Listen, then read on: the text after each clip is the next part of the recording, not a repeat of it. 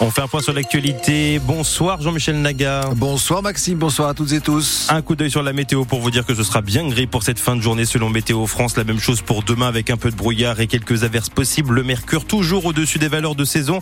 On y revient dans un instant. Jean-Michel, encore une condamnation pour un propriétaire de chiens à Noyen-sur-Sarthe. Oui, des chiens qui avaient donné le nom de Kalash et Démon. Ils avaient blessé gravement une jeune fille, on s'en souvient, il y a un an et demi. Le propriétaire avait été copé de huit mois de prison ferme pour cela. Il comparaissait encore cet après-midi devant le tribunal correctionnel du Mans pour menaces et injures euh, contre le maire de sa commune, Jean-Louis Maurice, un courrier qu'il avait envoyé il y a un peu plus d'un an. Nouvelle condamnation donc pour cet homme, encore six mois de prison ferme. Il a déjà 26 condamnations à son casier judiciaire.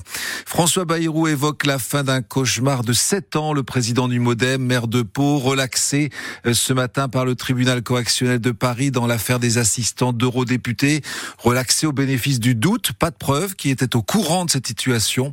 L'ancien garde des Sceaux, Michel Mercier, lui, a été condamné à 18 mois de prison avec sursis, 20 000 euros d'amende et deux ans d'inéligibilité. Cinq anciens députés européens ont également été condamnés à des peines d'inéligibilité et de prison avec sursis. Lui était confronté à sa première motion de censure ce matin. Gabriel Attal, le nouveau Premier ministre, s'en est sorti sans encombre. La motion de la gauche a été largement rejetée à l'Assemblée nationale, 124 voix seulement en faveur de cette motion, loin des 289 voix nécessaires. La démarche n'était pas suivie par les députés LR et RN.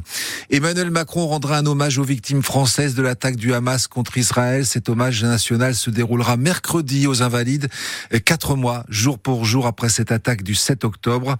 Un temps mémoriel est également envisagé ultérieurement pour les Français morts dans les, les bombardements israéliens à Gaza. L'opposition de la ville du Mans prend position sur le dossier des arbres de l'avenue Bollé. Oui, les 200 érables qui doivent être abattus pour euh, permettre la mise en place cette année du projet de chronoligne, ces bus plus rapides, plus fréquents euh, dans l'agglomération. Le bus d'élus, le, le, groupe d'élus, pardon, demande un moratoire sur ce projet.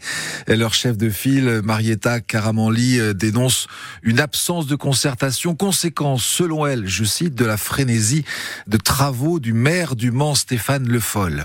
L'inflation a bien changé nos habitudes de consommation. Près de 9 Français sur 10 font moins de gaspillage alimentaire. Résultat du baromètre CTLM Harris Interactive publié aujourd'hui.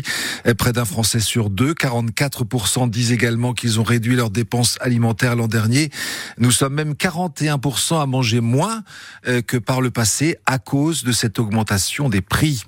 La déception pour les artistes de street art, auteurs des fresques créées récemment au Mans. Cinq d'entre elles étaient sélectionnées dans le cadre d'un concours national pour déterminer la plus belle œuvre street art de France.